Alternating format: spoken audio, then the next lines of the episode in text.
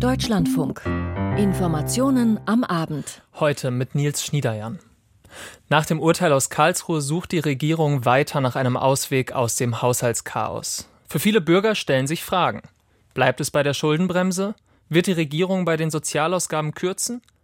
Zumindest den Fragen der Opposition hat sich Olaf Scholz heute im Bundestag gestellt und hat eines versprochen. Die Bürgerinnen und Bürger können darauf vertrauen, dass der Staat seine Zusagen ihnen gegenüber einhält. Wir lassen niemanden allein mit den Herausforderungen, mit denen wir es aktuell so geballt zu tun haben. You'll never walk alone. Das habe ich im vergangenen Jahr versprochen und dabei bleibt es. Gleich mehr dazu, was die so gut gelaunte CDU dem Kanzler erwiderte. Außerdem haben sich heute die Außenminister der NATO getroffen. Wieder einmal ging es um die Ukraine, die Finanzierung des Militärbündnisses und um Schweden, das eigentlich gerne beitreten würde, aber immer noch an der Zustimmung der Türkei scheitert. Und wir schauen nach Israel und Palästina. Die Feuerpause hält noch immer an. Und es gibt Bemühungen, sie weiter zu verlängern. Mehr dazu gleich bei uns. Ab 18.40 Uhr geht es dann im Hintergrund um Gewalt in der Altenpflege. Dass die Regierung seit dem Karlsruher Urteil mit Haushaltsproblemen zu kämpfen hat, das dürfte mittlerweile bekannt sein. Von der heutigen Regierungserklärung von Bundeskanzler Scholz hatte sich insbesondere die Opposition mehr erhofft. Vielleicht ein paar Worte der Selbstkritik, vielleicht sogar eine Lösung für den Haushalt 2024. Doch von all dem nichts. Klare Worte kamen eher von Oppositionsführer Merz. Die waren aber auch an seine Parteifreunde gerichtet. Jörg Münchenberg. Die schwere Niederlage der Ampelkoalition vor dem Bundesverfassungsgericht zum Nachtragshaushalt 2021 war natürlich eine Steilvorlage für die Opposition bei der Aussprache heute zur Regierungserklärung des Kanzlers. Und die nutzte Unionsfraktionschef Friedrich Merz für eine verbale Frontalattacke auf Olaf Scholz. Sie sind ein Klempner der Macht. Ihnen fehlt jede Vorstellung davon, wie dieses Land sich in den nächsten Jahren weiterentwickeln soll. Verglichen mit Willy Brandt, verglichen mit Helmut Schmidt, sogar mit Gerhard Schröder muss man doch spätestens nach dieser Regierungserklärung von heute Morgen zu dem Schluss kommen. Sie können es nicht. Damit war der Ton gesetzt. Schließlich muss die Ampel den Haushalt 23 unter Aussetzung der Schuldenbremse nachbessern und die Verabschiedung des Etats 2024 erst einmal verschieben. Die Regierung müsse zurücktreten, forderte deshalb die AfD-Fraktionsvorsitzende Alice Weidel. Diese Koalition regiert gegen die Vernunft, gegen die Wirklichkeit, gegen den Willen und das Wohl der Bürger. Und sie regiert gegen unsere Verfassung. Zuvor hatte Bundeskanzler Olaf Scholz das Regierungshandeln verteidigt. Die Ampel sei unter erschwerten Bedingungen Corona-Krise, der russische Angriff auf die Ukraine, Energiekrise angetreten und das Bundesverfassungsgericht habe erst jetzt mit seinem Urteil Klarheit beim Umgang mit der Schuldenbremse geschaffen. Vieles im Umgang mit der Schuldenbremse war bislang rechtlich eher nicht eindeutig geklärt. In dieser Lage haben wir vor zwei Jahren haushaltspolitische Einschätzungen vorgenommen, die vom Verfassungsgericht nun rechtlich verworfen worden sind. Das Bundesverfassungsgericht hat dadurch Klarheit geschaffen, und das Gericht hat das letzte Wort. So ist es gute demokratische Tradition. Der Kanzler zeigte sich also trotz der Klatsche aus Karlsruhe staatsmännisch und völlig ungerührt von den hämischen Zwischenrufen von den Oppositionsbänken. Stattdessen wendete sich Scholz direkt an die Bürger. Seine Botschaft, niemand werde alleingelassen oder müsse sich jetzt Sorgen machen. In Ihrem Alltag hier und heute ändert das Urteil des Bundesverfassungsgerichts nichts, völlig unabhängig davon, ob Sie Kindergeld oder BAföG bekommen, eine Rente oder Wohngeld. Und dennoch, die Energiepreisbremsen werden nicht bis März 2024, wie ursprünglich geplant, verlängert, sondern laufen Ende des Jahres aus. Die Energiepreise seien deutlich gesunken, die Speicher voll, erklärte der Kanzler zur Begründung. Der gleichzeitig vermied sich bei den koalitionsinternen Verhandlungen für den Haushalt 24 festzulegen. Viele Projekte aber, so die Ankündigung heute, werde man umsetzen. Wir müssen jetzt kraftvoll in die Modernisierung Deutschlands investieren. Wir müssen jetzt dafür sorgen, dass wir in Deutschland die Transformation unserer Wirtschaft hinbekommen und als starkes Industrieland wettbewerbsfähig bleiben. Doch wie soll das angesichts einer Milliardenlücke im nächsten Haushalt finanziert werden?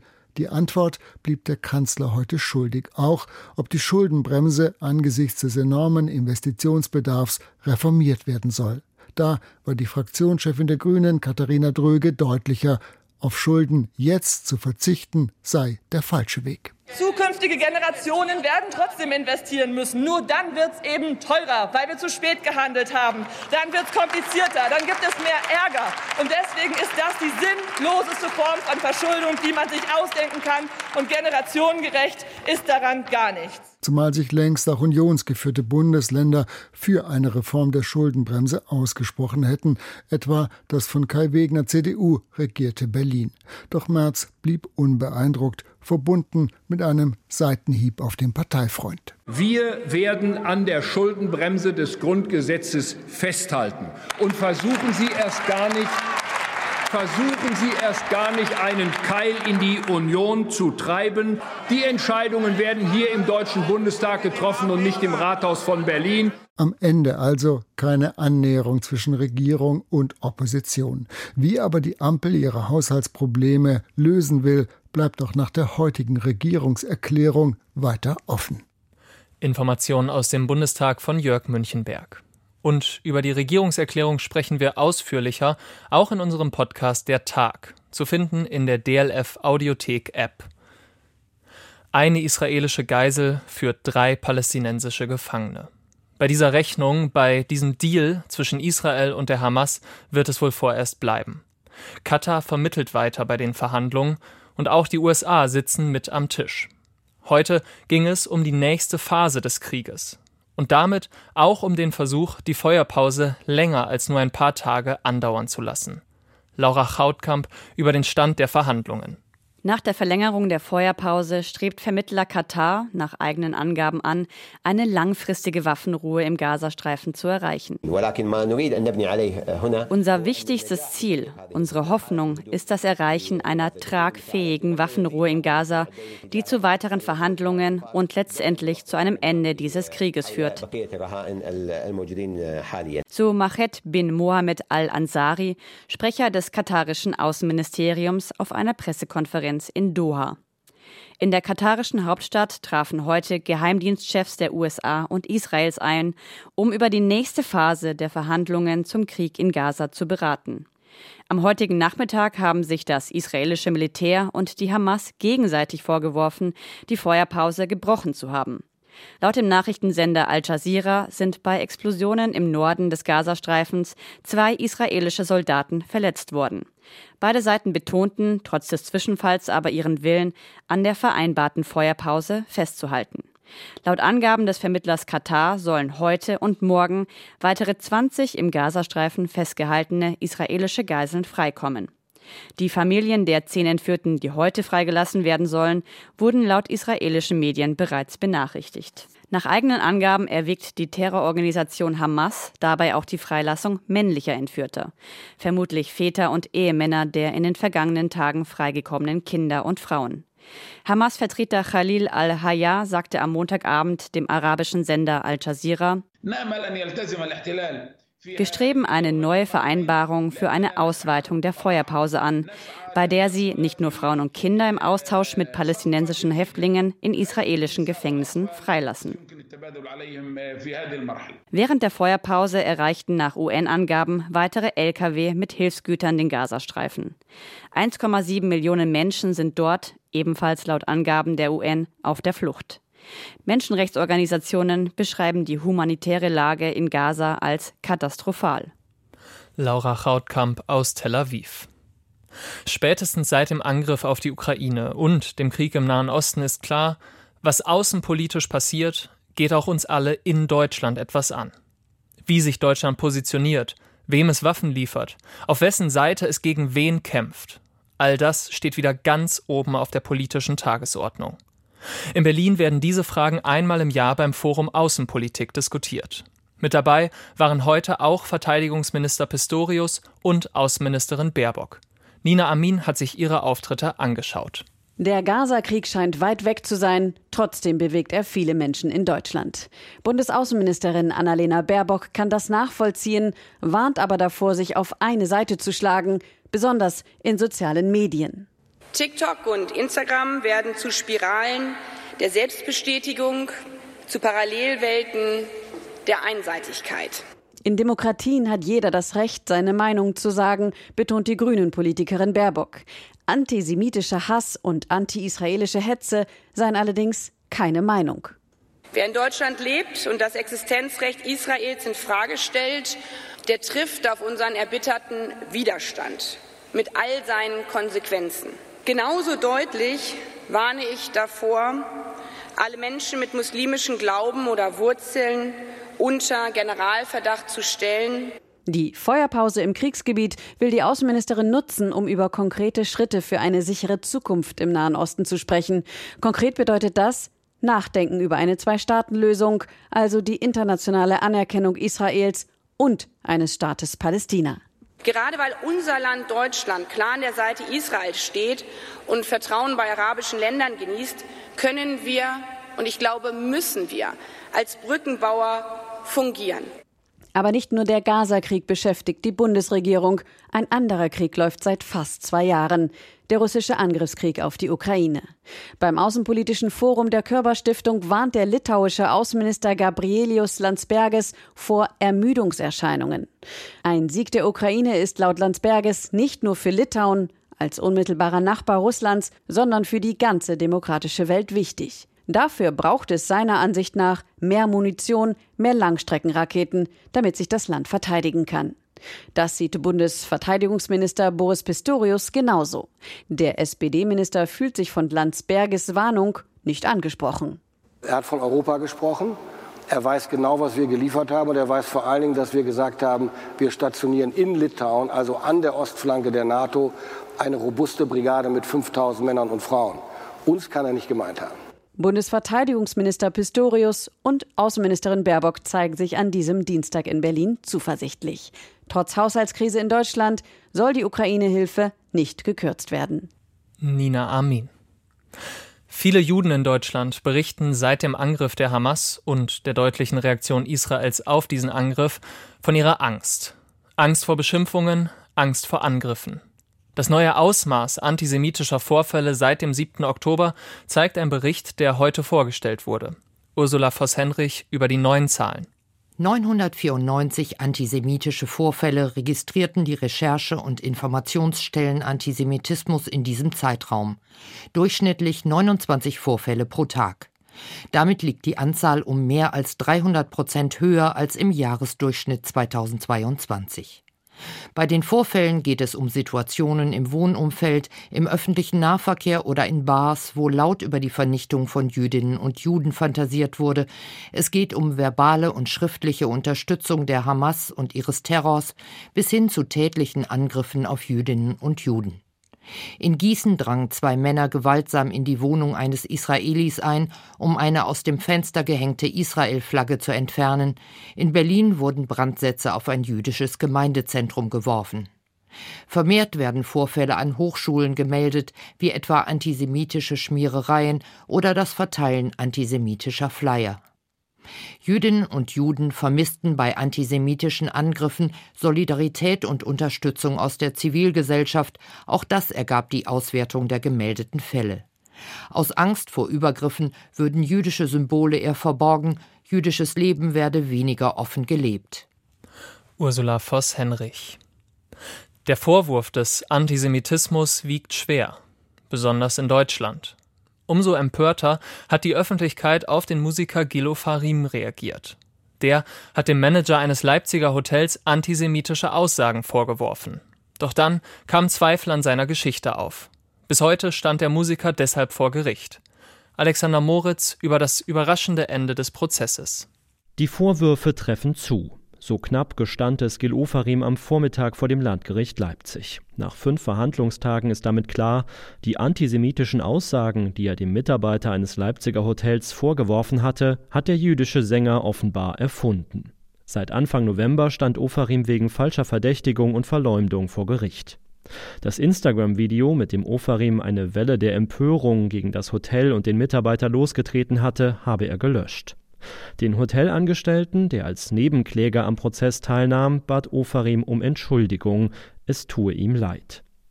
Der Hotelangestellte war nach den Vorwürfen bedroht worden, habe sogar mehrere Tage untertauchen müssen, noch immer habe er Schlafstörungen, so hatte er es im Prozess geschildert. Heute nahm der Mitarbeiter die Entschuldigung an. Für ihn ende damit eine zweijährige Odyssee, so sein Anwalt.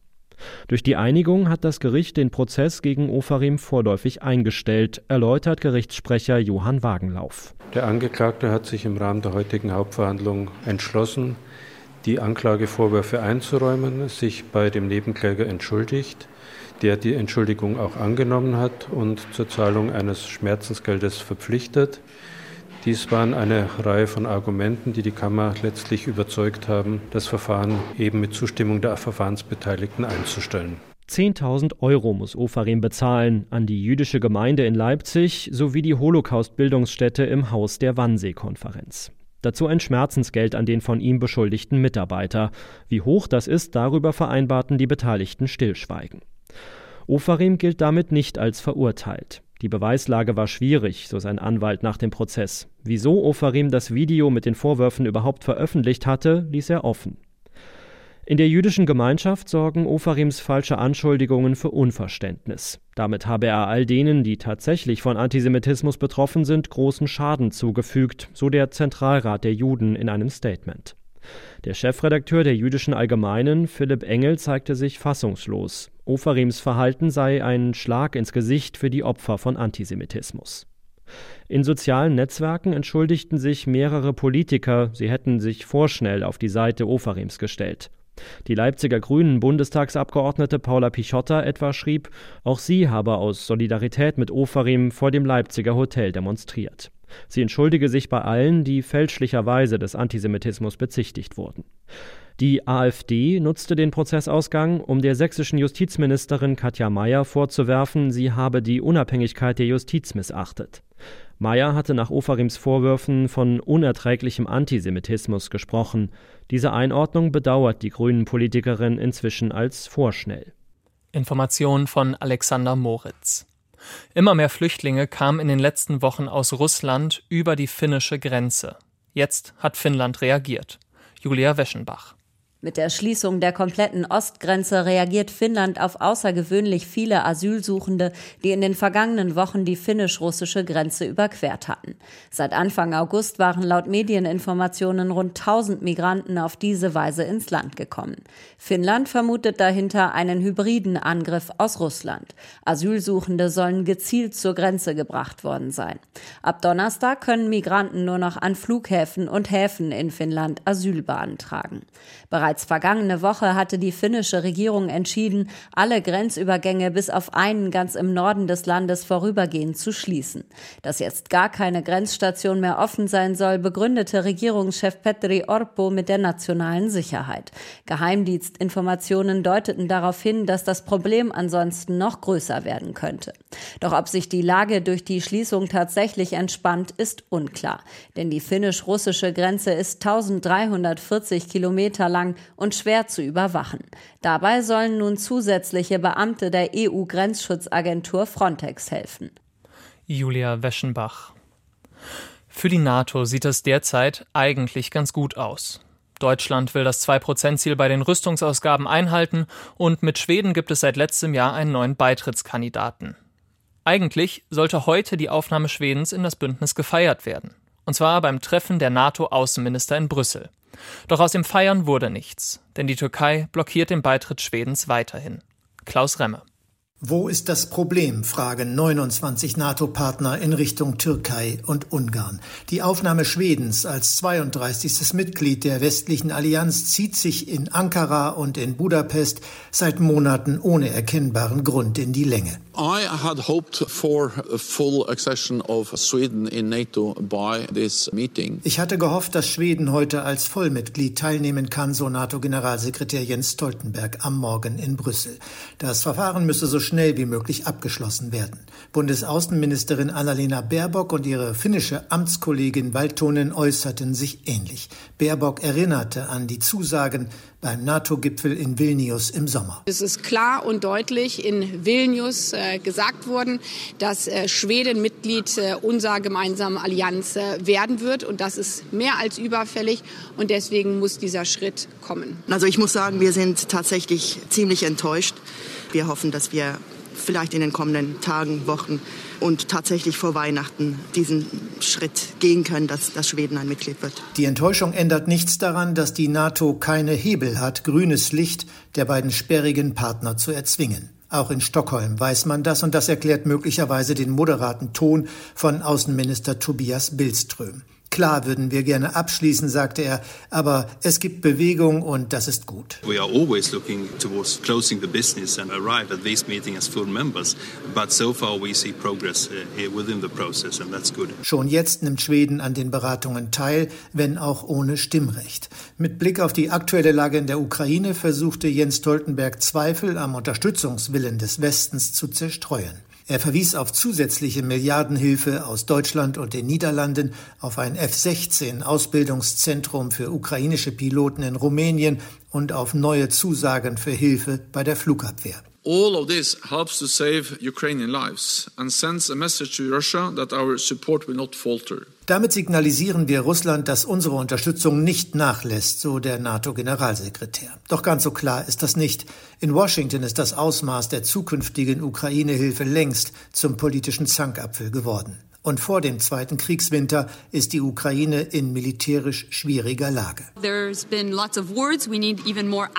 Wir haben viel geredet, jetzt muss gehandelt werden, so die kanadische Außenministerin Melanie Joly. Sie will über die Umsetzung der zugesagten Unterstützung reden. Und auch aus Lettland und Litauen kommen dringende Appelle, mehr zu tun. Wir haben die Waffen. Russland muss verlieren. Wenn unsere Strategie von Angst bestimmt wird, kann Russland gewinnen. Das ist meine größte Sorge, sagte Litauens Außenministerin. Außenminister Landsbergis. Our strategy has to be Russia losing. If our fear is our strategy, then Russia might win. And this is my greatest worry. Morgen nimmt der ukrainische Außenminister Kuleba an den Beratungen teil. Dann trifft sich der beim NATO-Gipfel in Vilnius neu gegründete NATO-Ukraine-Rat zum ersten Mal auf Ebene der Außenminister. Kiew soll dann auf Augenhöhe mit am Tisch sitzen, so das Versprechen. Eine Beitrittseinladung als Bündnispartner ist das noch lange nicht. Doch entsprechende Ambitionen hat die Ukraine alles andere als aufgegeben. Kiew möchte NATO-Mitglied Nummer 33 werden, wenn schon nicht während des Kriegs, dann unmittelbar danach. Ein Bericht von Klaus Remme. 10,5 Prozent, mindestens aber 500 Euro mehr Lohn pro Jahr. So die Forderung der Gewerkschaft Erziehung und Wissenschaften beim heutigen bundesweiten Bildungsstreik. Den streikenden Lehrern und Erziehern ging es dabei aber nicht nur ums Geld. Tom Erdmann von der GEW bei einer der Kundgebungen heute. Allein in Berlin haben wir im letzten Jahr 1000 Kündigungen gehabt. Das heißt, viele Kolleginnen und Kollegen entscheiden sich, diesen Beruf zu verlassen. Das heißt, wir dürfen nicht nur über Geld reden, auch über Geld. Aber wichtig ist, dass wir auch im Bereich Schule die Arbeitsbedingungen in den Blick nehmen, damit wir auch genügend Lehrkräfte finden. Wir rasseln in ein tiefes, tiefes Tal des Lehrkräftemangels hinein. Tom Erdmann von der GEW. Den Klimawandel aufzuhalten, dieses Ziel ist längst in weite Ferne gerückt.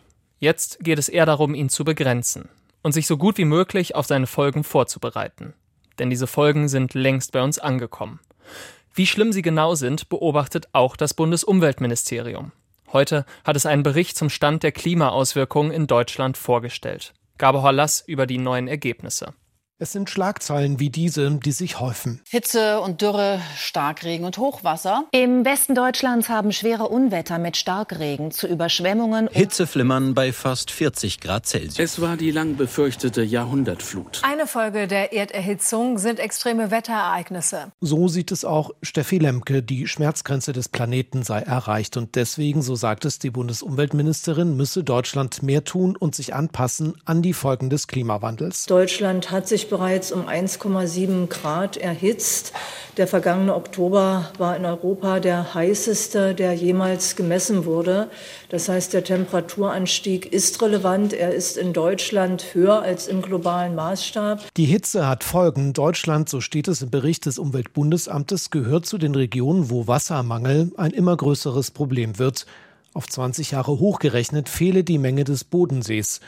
In der Landwirtschaft führt weniger Wasser zu schlechteren Ernten, Dramatisch auch der Zustand der Wälder. 80 Prozent der Bäume seien beschädigt. Vor etwa zwei Wochen hat der Bundestag ein Gesetz beschlossen, das regelt, wie sich Deutschland an den Klimawandel anpasst. Bund, Länder und Kommunen sind verpflichtet, Pläne vorzulegen. Deswegen müsse Deutschland zum Beispiel Städte anders bauen, heißt weniger Flächen versiegeln, Regenwasser besser aufnehmen, speichern und bei Bedarf abgeben. Das Konzept der Schwammstadt sei nicht besonders kompliziert, so sagt es der Chef des Umweltbundesamtes. Hier geht es nicht um Rocket Science, hier geht es nicht um technologische Entwicklungen, in die wir noch jahrelang investieren müssten, damit wir verstehen, was zu tun ist. Wir können das alles umsetzen. Hier handelt es sich um im Grunde genommen low-hanging fruits. Früchte, die leicht zu ernten sind, aber natürlich auch Geld kosten.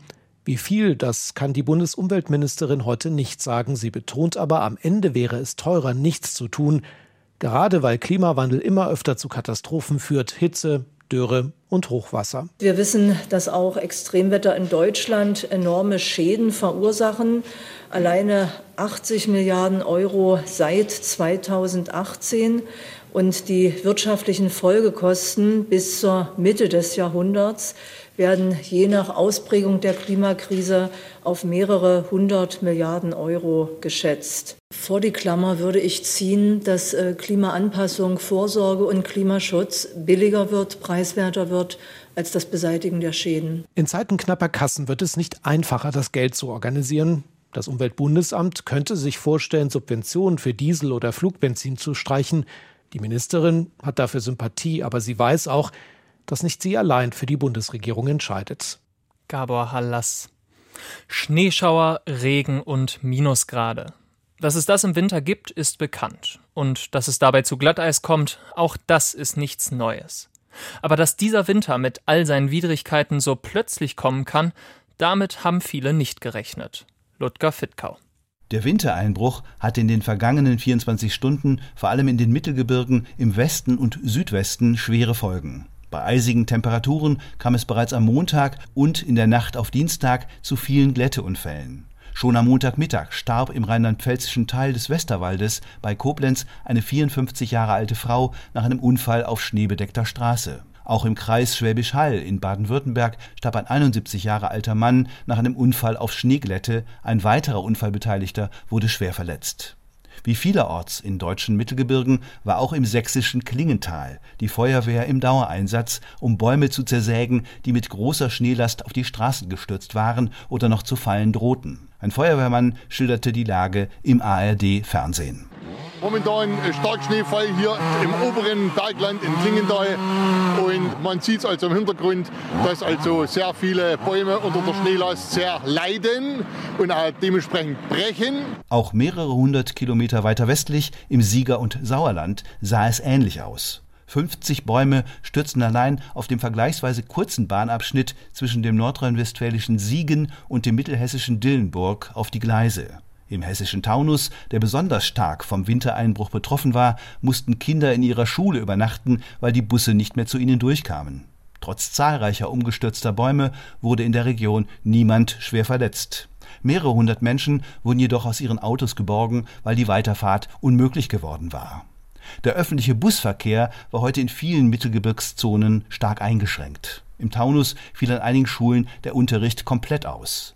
Ilja Pascal Opitz von der Straßenmeisterei Hofheim im Taunus schilderte dem Hessischen Rundfunk, was er in den letzten Stunden im Führerhaus seines Schneeräumfahrzeuges bereits erlebt hatte. Verunfallte Autos, Autos in Straßengräben, weil die Autos noch ihre Sommerräder drauf haben. Man ist natürlich überrascht, wenn der Winter so hart zuschlägt wie heute, aber ich freue mich oder man freut sich generell das ganze Jahr darüber, dass man endlich wieder mal Winterdienst fahren kann. Sandro Zehner, der CDU-Landrat des Rheingau-Taunus-Kreises, appellierte an die Bürgerinnen und Bürger seiner Region, aktuell lieber nicht im malerisch verschneiten Winterwald spazieren zu gehen. Denn es bestehe weiterhin akute Lebensgefahr durch Astbruch und umstürzende Bäume. Im nahegelegenen, ebenfalls waldreichen Wiesbaden wirkt sich der Wintereinbruch noch die ganze Woche auf das Bestattungswesen aus. 14 Friedhöfe mit altem Baumbestand bleiben in der hessischen Landeshauptstadt voraussichtlich bis zum Freitag geschlossen.